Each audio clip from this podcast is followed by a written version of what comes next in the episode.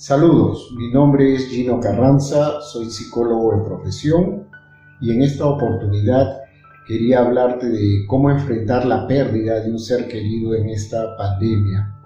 Eh, para este video la palabra luto o duelo la voy a usar indistintamente. Generalmente el luto lo asociamos a la muerte, pero también se puede aplicar a una pérdida significativa para una persona puede ser un trabajo, puede ser una relación sentimental, etcétera, ¿no? Eh, voy a ser breve y conciso con la parte teórica, ya que hay bastante información disponible en redes. Eh, pero me motiva hacer este video el que he tenido que atender varios casos y he podido darme cuenta de algunas cosas que se están presentando con bastante frecuencia. Eh, voy a mencionar el luto y sus etapas, ¿no? Las cuatro etapas que mayormente se están considerando son, bueno, la negación, la cólera, la depresión y la aceptación.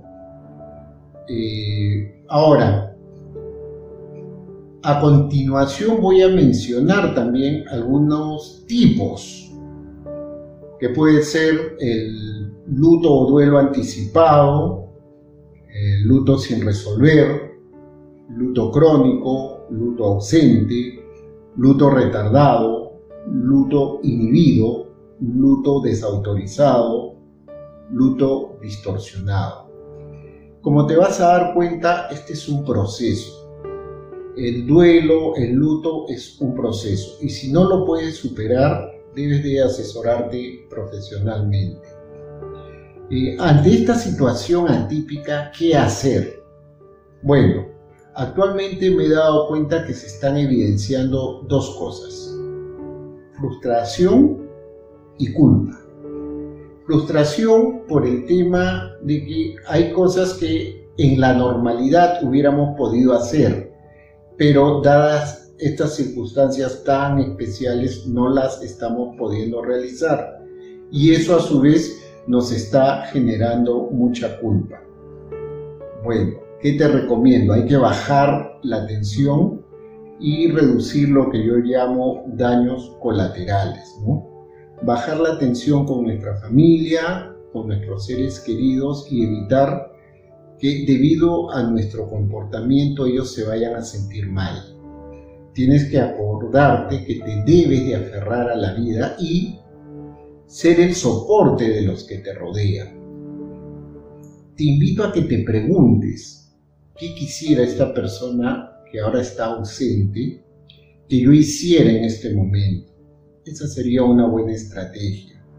O, ¿cómo quisiera esta persona que yo me comporte en estas circunstancias? Algunas ideas para honrar la memoria de la persona que ya no está es muy frustrante también que no hayan velorios y las misas están restringidas y esto le causa frustración y culpa también a las personas que han sufrido estas pérdidas. Pero yo recuerdo que al final de las misas o de las exequias se entregaba un recuerdo. Entonces creo que por ahí podríamos ver, eh, puedes elaborar un recuerdo dependiendo de tus habilidades, ¿no? Podría ser un audio o si es que puedes acceder, podrían ser fotos o videos, hacer un video de las fotos o hacer un video, si es que tienes, o un recopilatorio, que te digo, de las cosas que a él le gustaban, ¿no? Eh, si le gustaba la pesca, tomarle fotos a sus cosas, eh, o la música, hacer tal vez una lista y repartirla eh, con sus amistades, ¿no? O hacer un grupo de WhatsApp con un tiempo determinado para compartir las experiencias con las personas que lo conocían. Es importante ponerle un tiempo determinado, que puede ser una, dos semanas, con fecha límite para cerrar ese grupo, ya que hay personas que han podido conocer a la persona ausente que tú no las conocías mucho, pero tienen ese vínculo, entonces tal vez conversar con ellos mediante el grupo, mandar audio, recordarlo y con esto facilitar el proceso de aceptación. Eh, o en su defecto también se pueden hacer algunas actividades para ayudar a algún grupo específico de personas. Eh, pueden haber donaciones, etc. El tema es compartir algo, sentirnos útil, honrando la memoria de.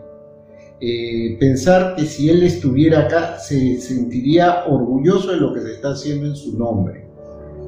Eh, ¿Cuánto dura el duelo o el luto? No hay tiempo. Eso va a depender de cada uno. Son procesos muy personales. Pero acá intervienen dos factores.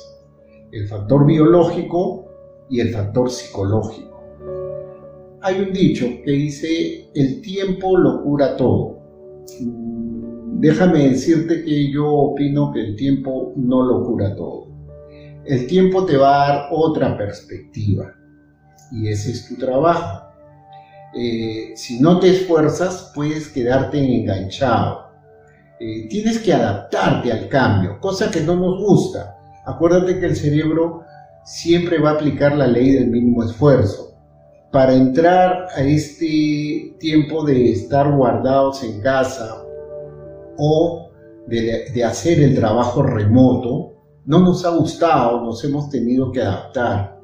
Y cuando todo vuelva a la normalidad, entre comillas, también nos va a costar ciertos esfuerzos, nos va a dar flojera, nos vamos a poner de mal humor. Recuerda que no podemos cambiar el pasado, pero sí podemos acelerar este proceso. Y todo eso depende de ti. Eh, si sientes que todavía no es tu tiempo de olvidar, te recomiendo que le pongas una fecha. Un mes, dos meses, un año, va a depender solamente de ti. Nuestras necesidades nos limitan, pero si estas necesidades no son básicas, las podemos cambiar. Por ejemplo, yo necesito beber agua con cierta frecuencia en un día y eso no lo puedo cambiar. Pero si yo necesitara beber una gaseosa de una marca específica, eso sí lo puedo cambiar porque eso no es una necesidad básica. Hay que tener mucha fuerza, hay que estar muy unidos y estamos en contacto.